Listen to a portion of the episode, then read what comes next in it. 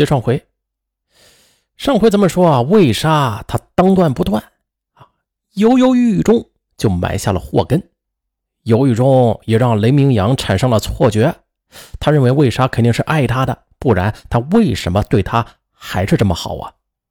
于是他的学习就更加刻苦了。二零零四年十一月，在全校举行的英语口语演讲比赛中，他竟然一举就夺得了第一名，哇，让人刮目相看。雷明阳的优秀啊，让魏莎非常高兴，这也是他自身价值的体现呢。为了感谢魏莎，雷明阳就用获得的奖金诚恳的请他吃麦当劳。哼，魏莎欣然应允。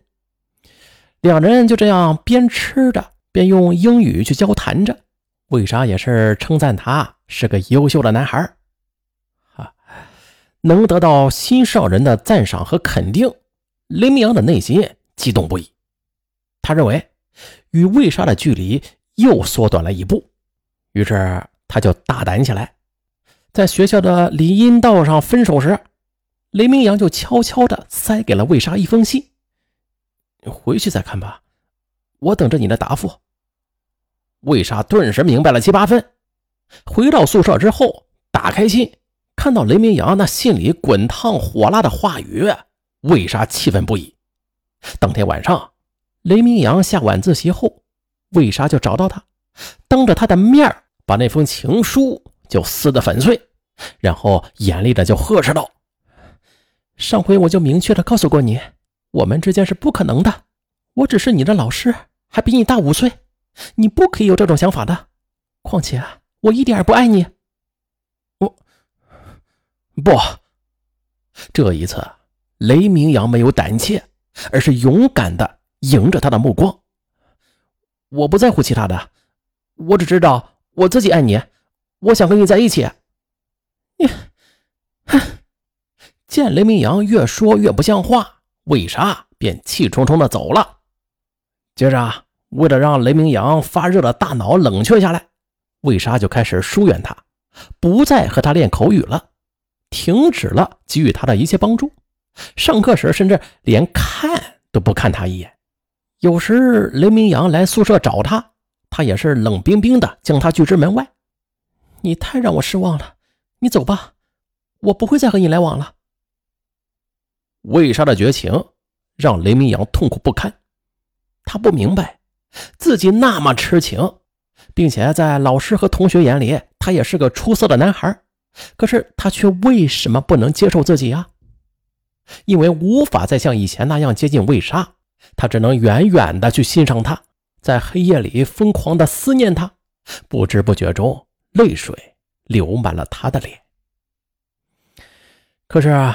孤独内向的雷明阳，他没有知心朋友，找不到人倾诉，只能任自己的单相思在心灵的深处发酵、沉淀、疯长着。这让他夜不能寐，渐渐的，他就患上了爱情妄想症。幻觉里，魏莎就是他的女友，他们相亲相爱，手牵着手，在月光皎洁的白桦林中。或者在小溪旁追逐着，欢声笑语落满他们的脚步。然而，每次从梦幻中醒来，想到魏莎的决绝，那巨大的反差让他痛不欲生。相思成灾时，无法自抑的他，就拿出魏莎的照片来欣赏着。他无心上课了，学习成绩也是直线下降，而且面容憔悴，精神萎靡不振。同样啊，雷明阳的变化也让魏莎揪心，他不忍心看着他就这样沉沦下去。一次公共课之后，他找到雷明阳，认真的说：“你是个非常聪明的男孩子，你不能这样对待自己。我觉得你不妨去看一看心理医生吧。”雷明阳痴痴的看着魏莎，悠悠的说。我哪有什么病啊？我没有病，只要只要你接受我，我就会像以前那样快乐。可是，望着魏莎那决绝离去的背影，雷明阳的心简直要碎了。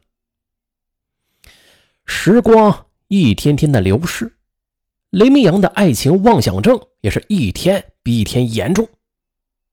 二零零五年四月的一天晚上十点多钟，正准备上床睡觉的魏莎突然就接到了雷明阳的电话。我就在学校西门口的立交桥上，如果半个小时内你不过来，我就跳下去。啊！魏莎吓得脸色都白了。穿上鞋子就跑了出去。此时，雷明阳的一条腿已经跨上了立交桥的栏杆，两眼空洞的望着桥下那疾驶的汽车。魏莎则大声的喊道：“雷明阳，你不要做傻事，你快下来！”可雷明阳却哭了：“不，楚飞姐，你答应我，你以后不要再疏远我，和我来往。”我就下来，在这人命关天的紧要关头，魏莎违心的就答应了他的要求。雷明阳这才把腿从栏杆上收了回来。魏莎把他送回了宿舍。离开时，雷明阳盯着魏莎的眼睛，又一次咄咄逼人的说：“姐，你答应过我，你以后要和我交往的，你说话要算数的。”他不容违抗的眼光和语气。让魏莎不寒而栗。可是，慑于雷明阳的威胁，同时又怕他做出什么疯狂的举动，魏莎就与他保持着若隐若离的关系，而这就给了雷明阳无限的想象空间了。他以为魏莎在他那痴情与真诚的感召之下，慢慢的会接受他。可是他不知道的是。他这种单相思和无休止的纠缠，让魏莎是苦不堪言。不行啊，这不是办法。为了彻底打消雷明阳的幻想，不久，在朋友的介绍下，魏莎与北京另外一所高校的一个博士生相恋了，并且她特意把男友带到学校，让大家，特别是雷明阳知道。而这一切对雷明阳来说，这无异于是当头一棒，他痛苦着几乎要窒息。于是，刚刚缓解了不久的爱情妄想症又发作了。